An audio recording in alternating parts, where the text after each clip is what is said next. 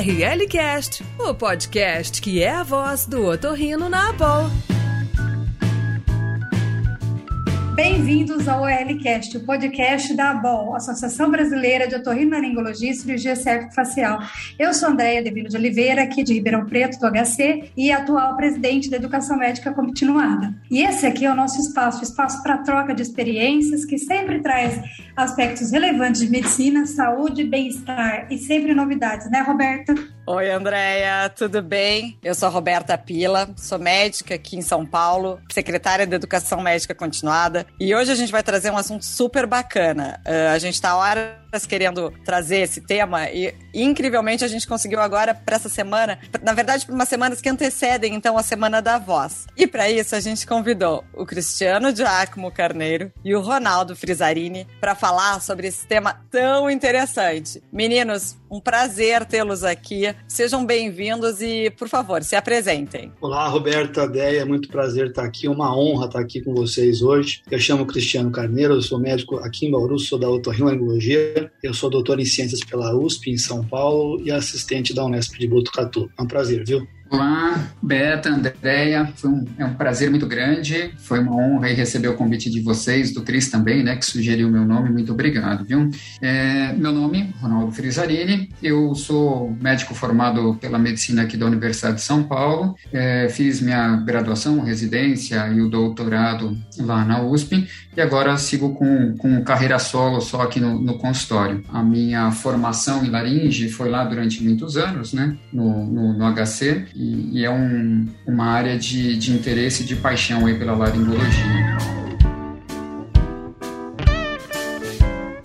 Bom, vamos lá então. Vou começar a explorar um pouco vocês aqui. A minha primeira pergunta, na verdade, é um pouco até de tema. Vou colocar vocês na berlinda. Por que, que a gente fala que é tireoplastia e não exatamente laringoplastia? E aí, na sequência, eu quero que vocês me falem, então, quais são os tipos dessas cirurgias que a gente tem. O termo laringoplastia, ele, ele é até usado né, em, em outras línguas. E eu acredito que a gente padronize como tireoplastia, porque é, uma, é um conjunto de cirurgias realizadas no arcabouço da, da laringe. Então, é sobre a cartilagem tireoide. Né? Então, ficou como tireoplastia porque são, é um conjunto, né? então cada tireoplastia é uma, uma maneira diferente de executar o procedimento, lá a cirurgia, mas sobre o arcabouço laringe, sobre a cartilagem tireoide. Eu acho que é por isso que acaba sendo, é, a gente adotou como tireoplastia. Ronaldo, então, exatamente, para que, que elas servem, assim? Explica um pouquinho da questão mais, é, do ponto de vista fisiológico da fonação, esses tipos, então, de que a gente tem e que a gente tanto acabou vindo e, e falando, esses quatro tipos, então. É, então, são, são quatro tipos, né? Onde eu tento mudar a configuração da glote, eu tento mudar a configuração das pregas vocais, né? É, então, a gente vai falar mais para frente, acredito que nós vamos falar mais para frente de cada um, né? Esse é o objetivo do, do podcast aqui, mas a tireoplastia tipo 1, eu vou aproximar a prega vocal, a tipo 2 eu vou deixar a prega vocal mais distante, a tipo 3 eu vou deixar ela mais encurtada, menos tensa, e a tipo 4 mais tensa. Então, como que é isso?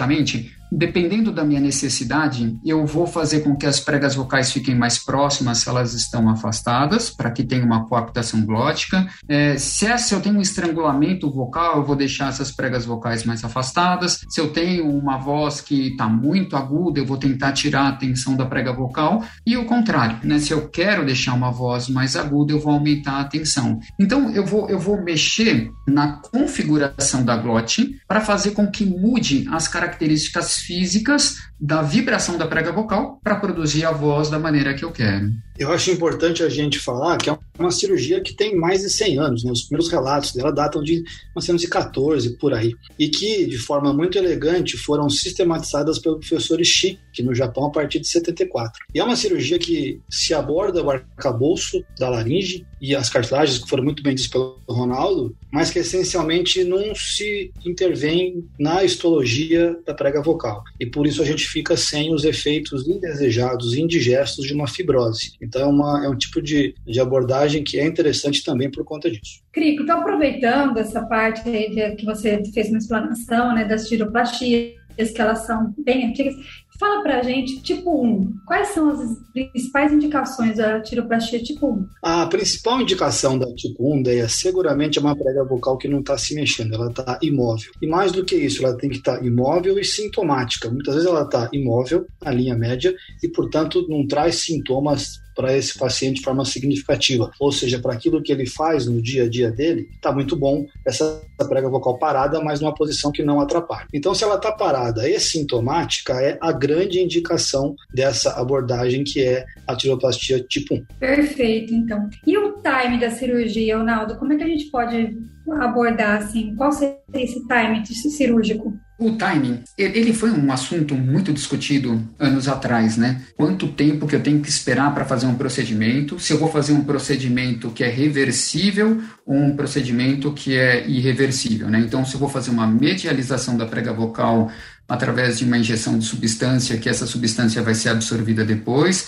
ou se eu já vou fazer uma tireoplastia que é irreversível. O, o que, que acontece? É, porque existe, a, uma vez que é uma paralisia da prega vocal e essa prega vocal ficou lateralizada por conta da paralisia, existe a chance de ter uma reinervação. Pode ser que eu não tenha um, um, uma denervação, eu simplesmente tenho uma injúria sobre o nervo e esse nervo pode voltar a movimentar. Né? Então, eu pode voltar fazer a movimentação da prega vocal. Por conta disso, então o questionamento era: poxa, e se eu fizer um procedimento que é irreversível, a tireoplastia tipo 1, e o paciente voltar a mobilizar a prega vocal. Com o tempo, a gente tem visto que, mesmo você fazendo a tireoplastia tipo 1, e caso o paciente volte a ter mobilidade da prega vocal, não atrapalha né, para questão de respiração, não atrapalha com, respira com questão de fonação, e mesmo assim, se eu tirar o bloco de silicone, eu consigo reverter essa cirurgia. Então, essa questão do timing era algo mais antigo, onde a gente esperava, no mínimo, seis meses para o paciente fazer uma tireoplastia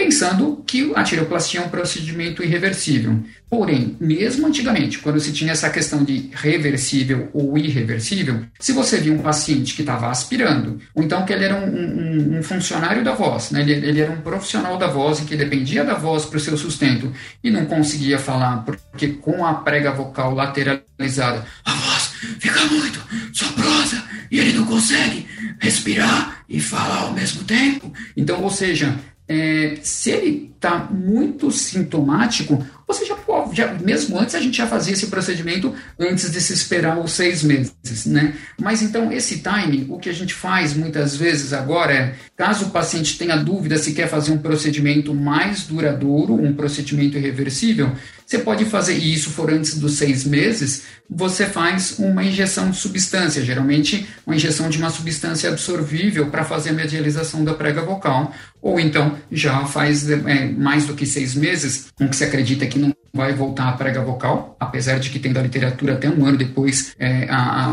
voltar a, a, mobilidade da prega vocal, mas o que se faz é geralmente depois de seis meses você já, não, então vamos para um procedimento que seja reversível mesmo e, e ponto final, né?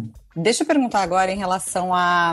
A gente falando então que é uma, enfim, uma paralisia, a gente pensa na questão basicamente de inervação. E aí a minha dúvida é se a gente deve, então, nesse período, é, sempre pedir a, a eletromiografia ou não para avaliação do recorrente, ou enfim, do laringeu superior e o que, que, a gente faz, Cristiano? Então, se pede ou não eletromiografia. É um tema bastante controverso. Dever pedir uma necessidade uma, uma imposição, uma necessidade muito grande de se pedir, não, porque a gente consegue viver muito bem sem ela. Ela nos dá informações muito elegantes a depender de quando ela é feita ela para nos ajudar tem que ser feita a partir de um prazo que essa prega vocal parou de funcionar. Mas a gente consegue viver sem ela. Como muito bem disse também o Ronaldo, se a gente fizer uma tireoplastia, essa prega vocal voltar a se, a se mexer, a gente não vai ter nenhum tipo de prejuízo. Ou você pode seguir assim, que eu tenho pacientes assim, ou a gente pode, de uma nova forma, abrir o pescoço e remover o bloco de silicone, que vai dar na mesma situação, essa, essa prega vocal vai ficar viável. Então eu não acho necessário, eu acho elegante. São coisas bem diferentes. Você concorda, Ronaldo? Sim, ele, ele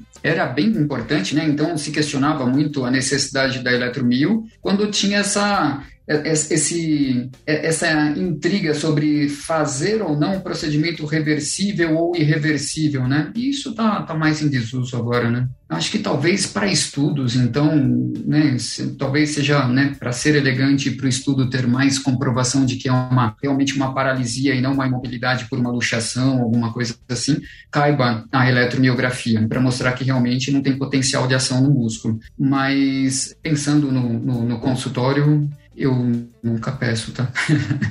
é, porque é, é, difícil você ter acesso né, à eletromiografia, né? Não é todo mundo que tem uma eletromiografia de laringe que consiga fazer, dependendo do lugar que está, né? A disponibilidade. Vocês falaram de medialização da prega vocal. É, quais as maneiras de fazer essa medialização, Ronaldo? Que a gente, como é que você costuma fazer? Tá. Então, das maneiras que tem, a gente pode fazer a tireoplastia, que é o que nós vamos conversar, né? Que é o, o, o objetivo aqui do, do podcast. E, mas tem também procedimentos que são as injeções medializadoras, onde você coloca uma substância mais ou menos absorvível ou nada absorvível no espaço paraglótico, então lateral à prega vocal, para fazer com que o músculo, ao injetar essa substância no espaço paraglótico, que é o espaço que fica entre o, o a múscula, o músculo vocal, o tireoaritenoideu, e a cartilagem tireoide, então você injeta uma substância para que essa substância faça um efeito de massa e jogue a prega vocal para a linha média. Então, ele vai medializar a prega vocal através dessa, dessa substância que está ocupando o espaço lá paraglótico e jogando a prega vocal para a linha média. Então, tem essa forma, as injeções que podem ser feitas com paciente sob anestesia geral, laringoscopia de suspensão e com uma agulha faz a aplicação, ou dá para fazer com o paciente acordado também. Então, tem essa facilidade de transcutâneo, então, entre a membrana cricotireoide fazer a, a, a injeção transcutânea é, para medializar a prega vocal, tanto membrana cricotireoide ou com aquelas agulhas que vão, é, então, fazendo a laringoscopia, né, fazendo o paciente em consultório, fazendo a laringoscopia, e as agulhas que são as agulhas mais curvas, fazer essa injeção de substância também com essas injeções, é, essas agulhas próprias para injeção em prega vocal. E, e, a tireoplastia, né? E a tireoplastia, então, onde vai ser feito uma mudança no arcabouço da cartilagem tireoide para medializar e que a gente vai falar da técnica provavelmente daqui a pouco, né? Você está ouvindo ORL Cast. E agora eu vou pegar, vou pegar um pouco o Cristiano e vou, vou tirar dele a questão dos, do que, que a gente usa então para medializar essa prega. A gente, eu lembro que a gente tem a questão ali do bloco do silicone, enfim, de umas substâncias diferentes. Eu quero que tu, que tu me explique exatamente o que, que a gente tem, quais as mais usadas, e aí na sequência disso, Cristiano, as técnicas que a gente usa então para fazer essa medialização. E aí? Vamos lá. As, o que a gente usa mais ainda é o silicone. O silicone ele foi trazido aqui para a gente. Eu entendo que o professor Domingos teve um papel bem importante nessa divulgação depois que ele voltou do Japão. Então, o silicone com uma dureza específica, ele é o talvez o mais usado e talvez o da minha preferência também. Um outro implante que é bastante usado é o politetrafluoretileno expandido, que é o Gore-Tex. O Gore-Tex é uma fita moldável, muito usado nos enxertos da cirurgia vascular, que realmente aí talvez o público dos Estados Unidos tenha usado com mais frequência a partir da década de 80 e isso também gerou uma difusão dessa informação aí mundial. Então são os dois os mais utilizados. Eu particularmente, como eu já falei, gosto mais do silicone, mas vejo que o Gore-Tex tem o seu uso, em especial porque vem existindo de um tempo para cá uma dificuldade dessa, dessa busca pelo, pelo silicone. A gente não consegue assim comprar com muita facilidade em função de um acidente que ocorreu com a fábrica aqui no Brasil. Depois a gente pode entrar nisso com mais detalhe. Mas efetivamente dá para usar o Gore-Tex com ótimos resultados embora é um, um, tipo de implante mais moldável e precisa de um certo entendimento dele para poder se usar. Em relação às técnicas, né, a gente tem que fazer uma cervicotomia, que a gente abre o pescoço mais ou menos 5 centímetros mais para o lado que está a prega vocal parada, uma dissecção dos músculos até chegar na cartilagem da tireoide. Se confecciona uma janela com medidas específicas, a gente sabe que fica a meia altura entre a incisura e a porção mais inferior, ou uma outra forma de se medir é existe um processo, um processo bem embaixo na região mais inferior e se medindo ali uns 3 milímetros acima, a gente vai encontrar, a gente gente vai chegar no nível da prega vocal e a partir de encontrado esse, esse nível, a gente confecciona uma janela e a gente começa a fazer os testes da voz com o paciente acordado. Eu não falei no começo, mas é uma cirurgia com o paciente acordar. Aí, em se fazendo esses testes e chegando num nível de satisfação assim, para a gente e para o paciente, especialmente, que ele consegue perceber se a voz dele está melhorando de fato, a gente coloca o implante de silicone ou o do Gore-Tex. O do silicone a gente já estabelece ele assim pré-moldado, a gente vai já moldando naqueles moldes a partir do teste que você fez. E o Gore-Tex a gente vai sanfonando mesmo na janela que foi feita e empurrando essa prega vocal até que haja uma satisfação. Eu entendo que alguns acham é, o Gore-Tex mais fácil e outros acham é, o silicone mais previsível. Por quê? O Gore-Tex, por ser mais moldável, se você colocar e ele ficar um pouquinho frouxo, depois de alguns dias, que é onde esse edema da cirurgia vai reduzir, existe uma, uma diminuição daquilo que você inseriu. Então, essa, essa prega vocal pode ser não de forma tão mais efetiva, não pode ficar tão assim medializada como você gostaria. Aquilo que você testou pode não ficar depois no pós-operatório em função desse edema que foi, é, no caso aí, é, que ele saiu. É isso, acho que é isso. Você concorda, Ronaldo? Principalmente a longo prazo, assim, né? O resultado eu prefiro com o bloco de silicone. Essa é a minha opinião agora, né? Porque uma vez que o bloco de silicone saiu é, da linha lá que pegou fogo na, na fábrica e a gente teve que partir para o Gore-Tex, vendo agora os resultados tardios, minha impressão é que eu tenho resultados tardios melhores, não sei se é a minha técnica, né? Mas que eu tenho resultados tardios melhores com o bloco de silicone do que com, com o Gore-Tex. Tem agora, né, essa possibilidade da gente usar o bloco de silicone desses de mento, então prótese para mento, em que o pessoal da plástica usa para fazer o avanço de mento. É um, é um, é um bloco de silicone que dá para bastante material, assim, dá para fazer essa essa medialização com esse bloquinho. Antes a placa era bem maior, né? Uma placa de 10 por 20 que você usava e dava para usar. Você comprava uma placa e dava para usar para infindáveis pacientes, assim, não infindáveis, né? Mas usava um montão. E ser reutilizável. Eu até tenho a placa aqui, mas agora os hospitais não deixam mais reesterilizar, não deixa processar essas placas. Então tem que ser sempre uma nova. E essa Adimento está sendo uma, uma uma, uma, uma opção. Né? Deixa eu perguntar uma coisinha relacionando então a essa questão dos implantes e das técnicas. A primeira é, vocês usam broca sempre para fazer a abordagem da, da cartilagem. E a segunda é, é bem prática. Como eu consigo comprar essas placas? Ou o hospital consegue me fornecer se eu fizer pedido como material especial? Para um tipo uma PME? Como é que funciona? Bom, Rô, então, é, em relação ao uso de broca, nem sempre a gente usa. A gente deixa a broca é reservada para os pacientes que têm uma cartilagem mais ossificada. O pessoal mais idoso tem essa cartilagem mais ossificada, em especial na porção mais inferior e posterior da tua janela. Então, eu deixo a broca para essas situações. Vou tentando fazer com o bisturi mesmo. Se a gente percebe que existe alguma dificuldade, a gente pode usar essa broca, broca dessas mais assim delicadas mesmo que tem nas caixas de ouvido. E em relação ao que a gente faz de assim, solicitação aos convênios convênios, eu trabalho bastante com convênio aqui em Bauru, a gente faz uma solicitação do material especial, se possível já assim direcionando para a especificação. Se você acha que você tem que usar o Gore-Tex, você já pede na medida específica que existem, né, as medidas assim para isso. Ou se você for usar o silicone, você também já solicita um bloco de silicone, como disse o Ronaldo, já para uso nessa procedimento, porque me parece que eles estão deixando de fazer aquele blocão de 10 por 20 que dá para fazer a vida inteira. Então você já pode de forma mais específica solicitar o da prótese de mento mesmo. Como são esses materiais, não tem muita concorrência, né? Porque os convênios sempre vão pedir assim três tipos, esses não tem para a gente poder dar. Então são bem específicos, ou, esse silicone ou essa fita de Gore-Tex. Então a gente já consegue fazer isso de forma específica. Em geral a gente não tem problema. É isso? É, eu, eu, eu também, com relação ao uso de broca ou não, eu sempre peço mas tento sempre não usar, porque fica mais preciso, né? Com bisturi. A broca, por mais fininha que seja, ela não é tão precisa, tem o calor da, da broca ao drilar lá a cartilagem, que às vezes está mais ossificada, isso pode gerar lesão térmica, por mais que irrigue. Então eu tento ir com bisturi. No começo faço com a lâmina 11, é, eu acho que a lâmina 11, para começar a fazer o, o, a parte externa da cartilagem, né? Então, assim,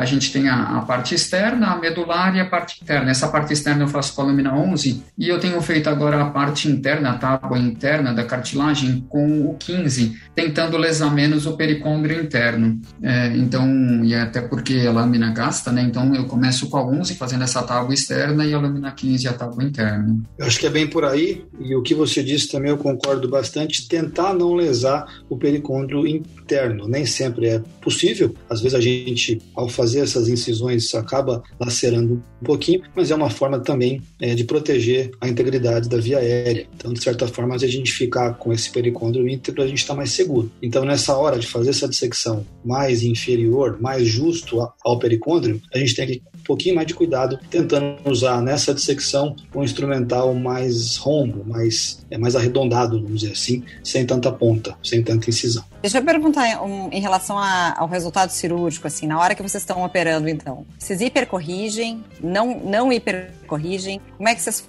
fazem na colocação da, da placa ou do Goretex? E outra coisa, se tem desnivelamento de prega vocal, o que, que vocês fazem? É, então, assim, é, a hipercorreção, como o Cris comentou, eu também sempre faço, assim, eu sempre coloco lá 2 milímetros a mais, tento fazer, então, com a visão, com o nasofibroscópio, então com a visão do nasofibroscópio e com a audição, com o critério da audição, quando acho que começa a estrangular um pouco a voz e o, e o, o colega que está olhando fala, é, realmente foi lá um pouquinho mais para a linha média, está apertando um pouco mais a outra prega vocal, então eu faço isso, eu sempre tento deixar lá um, dois milímetros além do que eu acho que ia estar tá ótimo, por conta desse edema que faz no intraoperatório, esse edema vai ser reabsorvido, então é preciso né, é, ter essa, essa essa folga a mais, né, essa gordurinha aí a mais que vai ser queimada depois. E com relação ao, ao desnivelamento da prega vocal, aí é uma outra cirurgia, né? Você quer fazer isso, se tem um desnivelamento grande, às vezes eu até já tentei fazer a correção com a tireoplastia. Poxa, eu vou tentar fazer um bloco mais posterior, tentar jogar o, o, processo muscular para cima, para o processo vocal e para baixo. Não consegui. Então eu acabava indo para a rotação de aritenoide. Hoje está meio que na minha cabeça assim, tem um desnivelamento importante, é igual à rotação. Por mais que seja uma cirurgia mais duradoura, mais trabalhosa, bem mais trabalhosa, não tem resultado igual, assim, sabe? Quando tem o supra desnivelamento da prega vocal, é, na minha opinião, assim, eu acho que tem que fazer a rotação. Não sei o que o Cris acha. Acho que você tem toda a razão. É, embora os casos que existam esse desnivelamento severo, onde só a tireoplastia não vai ser suficiente, esses casos são raros, a gente tem que ter, infelizmente ou felizmente para alguns, né, a rotação na manga para usar se for necessário. Mas nas minhas mãos aqui é uma exceção. Eu consigo muitas vezes com a tireoplastia tipo 1 fazer o que a gente chama de nível de satisfação para o paciente. Né? E sobre as é, sobrecorreções, eu acho que, em especial, com o Gore-Tex, a gente tem que fazer. A sensação que eu tenho é que a hora que você insere um bloco de silicone, ele vai ficar. E essa sobrecorreção pode ser menos efetiva e generosa do que com o Gore-Tex, porque pela, é, acho que até pela assim, consistência é, desse bloco. O silicone é um bloco mais duro, o Gore-Tex é uma fita moldável, então no Gore-Tex eu acho essencial você fazer uma hipercorreção nem tão leve assim. Precisa dar aquela apertada e aquela sensação que a voz vai ficar um pouquinho mais apertada mesmo. É claro que isso tem uma curva de aprendizado, obviamente, mas são resultados com as duas, com os dois é, materiais bastante previsíveis, eu acho. E as complicações? Que, que, tipo de complicações vocês têm com as cirurgias, tanto com Goretex quanto com silicone? É, então, né, são muito raros, viu? É, o que é descrito é extrusão e reação de corpo estranho, ditas as mais graves. O que a gente pode chamar de resultado indesejado, talvez é essa medialização que foi insuficiente. Então, só para resumir, a gente tem realmente muito poucos casos, eu nunca vi, na verdade, mas a gente vê na literatura casos que houve extrusão ou que houve uma reação de corpo estranho que a gente precisou abrir o pescoço e sacar esse, esse, esse implante. Isso é muito raro. Agora, quando a gente faz a, essa, essa, essa cirurgia e medializa e depois do pós-operatório fica um pouquinho insuficiente, às vezes acontece mesmo, em especial com é, esse, esse Gore-Tex. Eu acho que isso é importante a gente falar, mas as complicações são raríssimas. Eventualmente um pouquinho de edema no, ali é, no pós-operatório imediato, eventualmente você vê aquela prega vocal toda mais hiperemiada, até se estendendo para o supraglote, assim, mas nunca precisei reintervir ou fazer uma traqueostomia de emergência nesse sentido. É, o, a extrusão é algo que todo mundo pensa, né? A extrusão do, do, do, molde, mas que é raro, né? Porque se você colocar ele direitinho, se você colocar o molde sobre o, o tireoretinoideu, sobre o músculo vocal, o músculo está protegendo, né? Mesmo que você lese o pericôndrio interno da cartilagem tireoide, você tem uma musculatura protegendo. Mas eu já tive um caso onde eu, um, um, paciente veio para mim com um bloco de silicone no ventrículo. Então, foi errado, eu não sei se colocar errado. Na verdade, colocar errado, porque a janela estava no nível superior, não estava no nível da prega vocal quando a gente tirou. Então, o, o bloco estava mais superior e estava fazendo um abaulamento do ventrículo, onde você via, assim, a mucosa e você via o, o, a dobradura, assim, sabe? Os cantinhos do bloco de silicone. E isso destruir, assim, não destruiu, mas sabe, a gente tem que tirar antes que você tussa, antes que,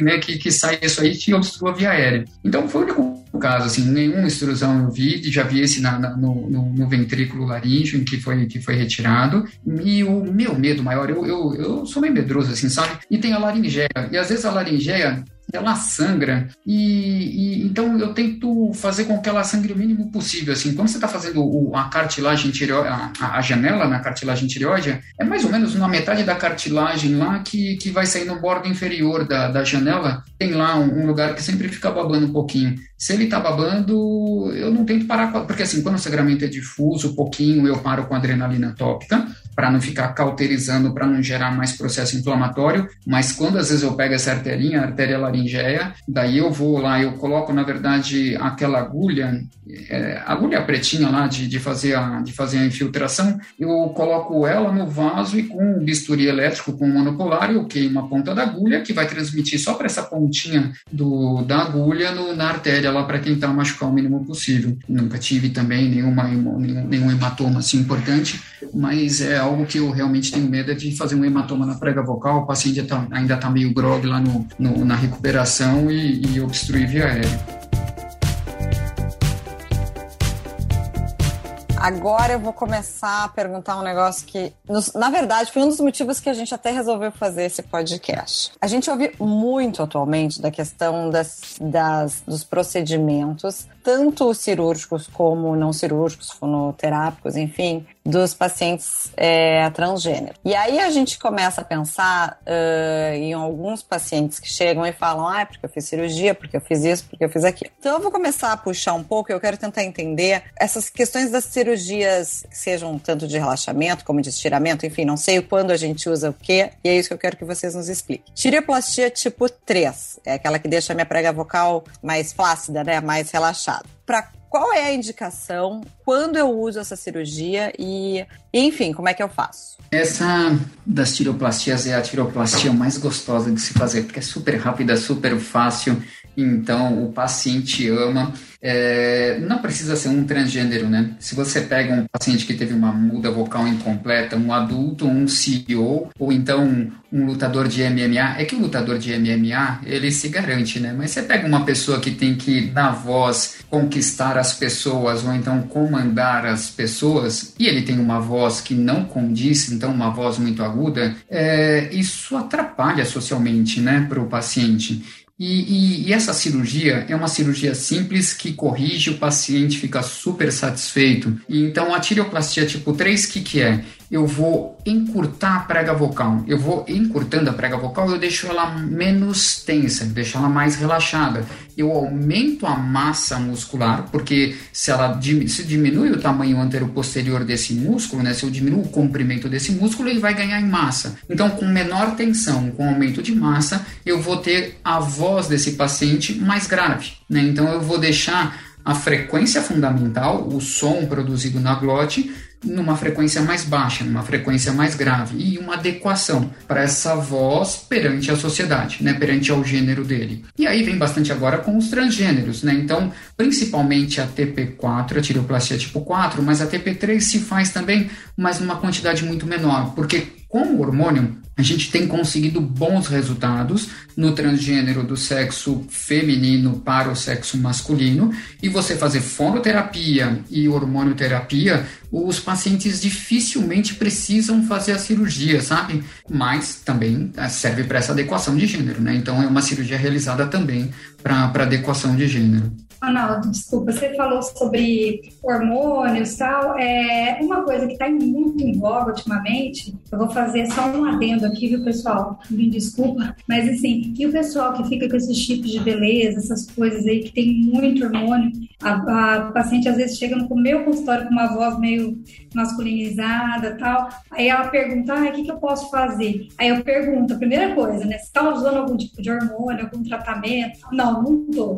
Então, assim, a suspensão desses hormônios, elas é, traz uma, uma regularização, assim, a voz volta ao normal, volta realmente ao que era? O que, que vocês acham? Esse é o discurso que fazem, né? Não, se, se a voz engrossar, você, você suspende o hormônio, tira o chip lá e vai voltar ao normal. Não é a realidade que eu tenho visto, não, sabe? E não é de agora, né? Agora isso está muito em voga, assim, mas antes mesmo, né? Você via lá é, mulheres que haviam feito é, hormonioterapia e ficado com a voz grave sem conseguir depois é, voltar ao normal. Eu não tenho isso, isso eu, eu não estou falando com propriedade, estou falando com, com especulação, assim, sabe? Eu acho que é tempo dependente. O tempo que você usa o hormônio para ganhar essa massa muscular do TA, do tireoidinoideu, fazendo com que fique com a, a, o, o, tom vocal, né? Então, com, com uma voz mais grave. É, mas isso eu não tenho certeza, sabe? Se isso eu não sei dizer se é tempo dependente ou não. Ou dose dependente, né? Dose dependente, tempo dependente. O fato é que é, pacientes que é, passaram, assim, pacientes que eu atendi que já estavam fazendo mais de seis meses de, de hormonioterapia, fonoterapia não ajudou, sabe? Assim, mesmo suspendendo hormonioterapia, fonoterapia, alguns casos não ajudaram, viu?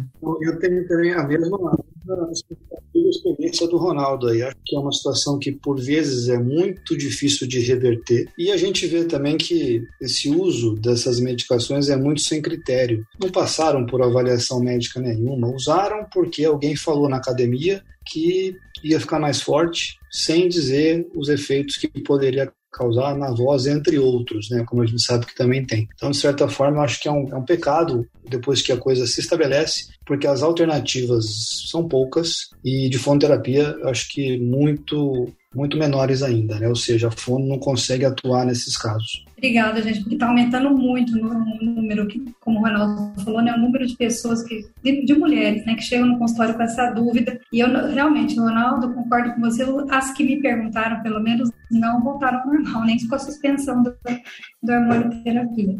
E aí, meninos, o que vocês acham da fonoterapia? Academicamente, a gente gosta, lógico, de pedir a fonoterapia pré e pós-operatória. Essa é uma realidade de consultório? Como que vocês fazem? Vocês sempre indicam? O que vocês acham? Sim, ideia. A fono é uma realidade e para essas situações ela funciona muito. Em especial para aquela muda vocal incompleta, aquele paciente que a partir dos 12, 13, 14 anos, a voz não ficou com o pitch, que é a sensação, a percepção auditiva da frequência, não ficou mais grave como é a expectativa do menino. Então, para esses casos em que o paciente fala num tom mais agudo, a fonoterapia funciona bastante. A gente costuma dizer que a, a tireoplastia tipo 3 é uma cirurgia de exceção, é quando a fono é, falha. Porque eu recebo muitos pacientes me chegam para mim dizendo assim: olha, eu fiz a fono, enquanto eu estou na fono, enquanto eu estou concentrado, eu consigo falar mais grosso. Agora, quando eu estou relaxado e, enfim, não estou prestando atenção no que eu estou fazendo, eu escapo e a voz fica mais aguda. Então, para esses casos, eu acho que a cirurgia também tem o seu espaço. Mas para responder a tua pergunta especificamente, a fono funciona e quando o paciente veio, chegou até mim sem ter feito o fono, eu sempre indico sim. Não sei se o Ronaldo pensa da mesma forma. Ah, eu, eu penso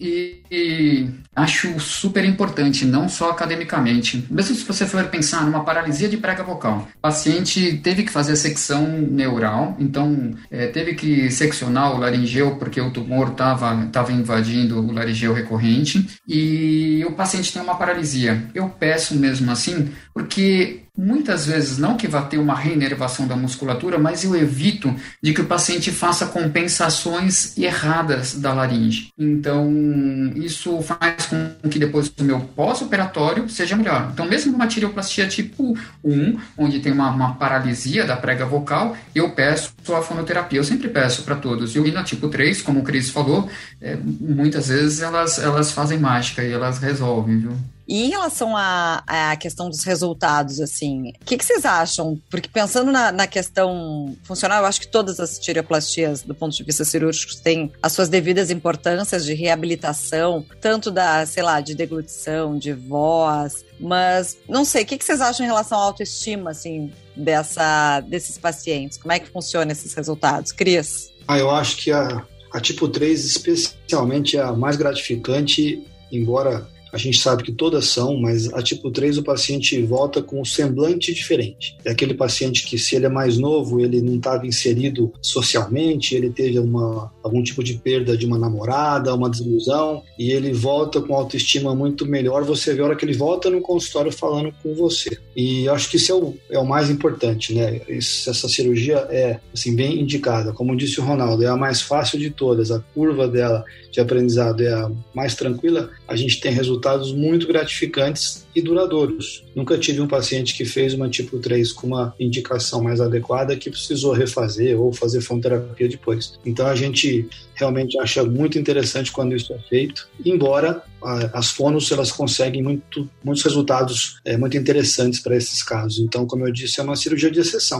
E quando vem para a gente, a gente tem que aproveitar, dar um bom resultado. E aí a gente então estava falando antes dessa questão, sejam alterações, enfim, de voz e tudo.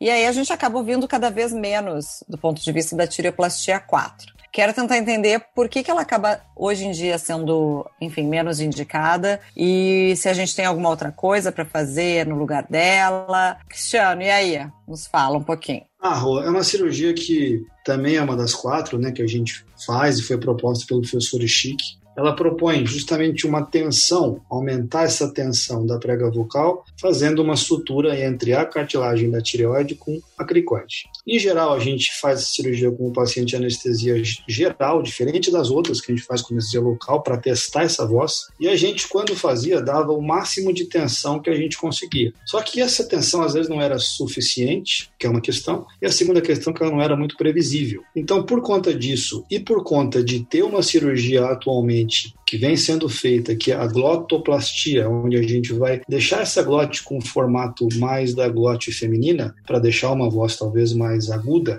talvez por conta disso a cirurgia da tipo 4 tem caído em desuso.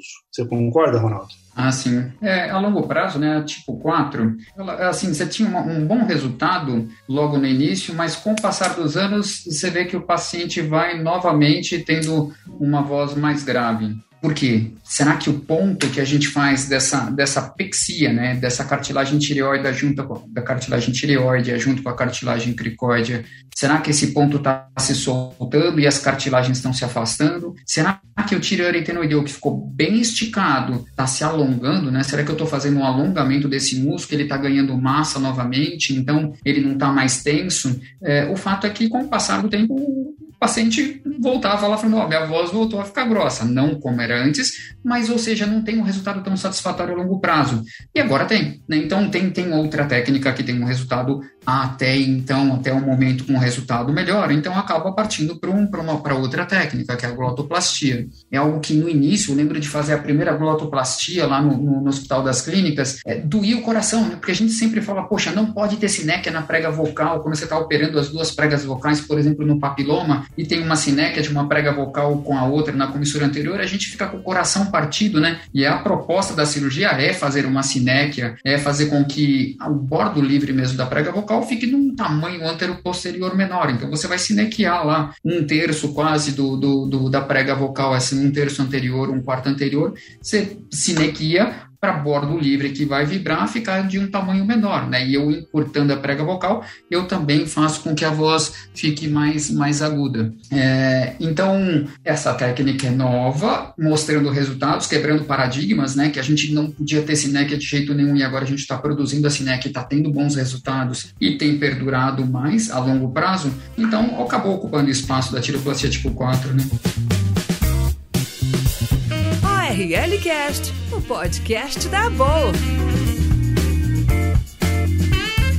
Nossa, como a gente falou coisa bacana, como a gente aprendeu. E, enfim, acho que cada, cada momento ali valeu muito a pena. Queria agradecer muito a vocês. A gente está realmente precisando finalizar, mas acho que valeu, realmente valeu muito. Agradecer, então, a participação de vocês todos, dos nossos ouvintes, e deixar aí um espaço para os últimos comentários. É, Cris e Ronaldo, por favor. Prazer, viu? Prazer estar aqui. Essa iniciativa da, da Boa é fantástica. A gente pode escutar esses temas de bastante conteúdo. Eu já escutei vários no caminho, em viagem. Bauru não tem tanto trânsito, mas a gente escuta também. Falamos bastante coisa, muita informação hoje de uma cirurgia que eu acho extremamente interessante e importante. Vou falar de duas. Da tipo 1, eu acho que é a cirurgia mais interessante para se tratar uma prega vocal é, mais imóvel, né? De forma assim, definitiva e muito previsível. Então ela nunca vai cair em desuso, embora a gente tenha visto que as injeções têm, é, têm ganho muito espaço. Mas eu acho que a tiroplastia ainda continua sendo a grande cirurgia para se tratar uma paralisia. E a tipo 3 é a cirurgia que a gente fica assim desejando receber um paciente no consultório com essa indicação, porque realmente a gente sabe que o paciente vai ter um resultado muito bom e a gente vai ficar muito feliz também. Então, as duas eu acho que é, dificilmente a gente vai ter algo que supere isso, é, pelo menos é, acho que para os próximos anos aí. E um prazer aqui, queria é, é muito aqui é, falar obrigado a todos aqui. É um prazer dividir essa mesa com gente tão experiente, com gente tão amiga. Deia, Ronaldo, Rô, é um prazer e espero é, ter sido útil aqui. Um abraço a todos. Bom, eu queria compartilhar aqui com vocês que uma das experiências mais gratificantes que eu tive foi interromper uma cirurgia porque o paciente estava chorando e eu não entendi no instante. Isso ele estava chorando porque a gente tinha acabado de fazer o teste da TP3 e ele estava falando da voz que ele sempre quis ter e nunca conseguiu, assim. Então, ele está acordado, a gente precisa do paciente acordado para ver o quanto que vai encurtar a prega vocal. De repente, ele viu que a voz dele estava legal e começou a chorar de felicidade, assim. Então, é uma cirurgia, TP1, a TP3, o TP1, o paciente também está acordado, ele também fica emocionado são cirurgias muito gratificantes, sabe? Muitas vezes a gente vê otorrinos que têm medo de fazer. Não tem que ter medo, é, é uma cirurgia segura. Lógico que precisa ter um conhecimento da anatomia cervical, não precisa ter um conhecimento extraordinário, mas do que vai fazer precisa desse conhecimento da anatomia cervical. Então não precisa de ser complexo braquial, né? Você vai precisar dessa anatomia cervical anterior aqui, é, à, frente do esternocleido mastoideu e expor a cartilagem tireoide e é uma cirurgia tão, tão gratificante, né? São cirurgias tão gratificantes, a TP1 e a TP3, que eu acho que muitas vezes eu, eu, eu vi os residentes falando, não, essa cirurgia eu não, não quero não quero nem, nem me aprofundar no conhecimento. É errado, assim, é uma cirurgia tranquila de se fazer e por demais gratificante, assim, acho que deveria fazer parte do, do, não só do conteúdo programático de uma residência médica, mas do rol das cirurgias que todos os otorrinos devem fazer, que, que, que fazem, assim, é, é muito gratificante. E, e para terminar, eu parar de falar aqui, né? Eu queria agradecer muito a presença aqui, de, de a minha presença aqui, né? O convite de vocês. Muito obrigado, Andréia. Muito obrigado, Roberta. Cris, é sempre muito bom fazer as parcerias contigo. O Cris, ele, eu vou fazer uma parte, assim, o Cris, ele sempre, ele é chamado no, no, nos, nas mesas redondas, nos painéis, ele, poxa, mas chama o Ronaldo também, o Ronaldo é meu amigo tal, e eu vou lá como amigo do Cris, eu sou amigo do Cris, eu, eu um amigo que vai pra festa, assim, sabe, eu sou amigo do Cris. Cris, muito obrigado de novo aí pelo convite, muito obrigado a vocês também, Betinha, Deia, valeu, foi muito legal estar com vocês, viu? É isso aí, essa dupla confirmada aí é muito boa, né, Deia? A gente aprende demais com ele eles. Nem, nem me fala, eu tô assim. Olha, eu, eu que queria agradecer, porque assim, ouvir vocês falar de um jeito assim, tão, né? Dá até vontade de fazer mesmo, mas passa rápido, tá, gente? Minha, minha praia é outra. mas assim, ó, a gente infelizmente tem que finalizar, né? Mas eu queria agradecer a presença de vocês, agradecer o aceite de convite, né? O Crico foi quase que obrigado, mas o Ronaldo vem junto, então não tem jeito. Então vocês estão aí. Com certeza a gente vai ter outros podcasts. Vamos contar com a presença de vocês, né, Rô? Obrigado você, ouvinte, que está curtindo com a gente esses podcasts. Eu convido vocês a conhecer mais sobre a BOL no site da BOL, www.abolrccf.org.br. E lá também tem muito conteúdo de educação médica continuada e do setor de comunicação eu gostaria de compartilhar com vocês. Obrigada, Cristiano. Obrigado, Cri. Obrigado, Ronaldo. Obrigada, Rô, parceiriana de sempre. E até o próximo podcast, pessoal.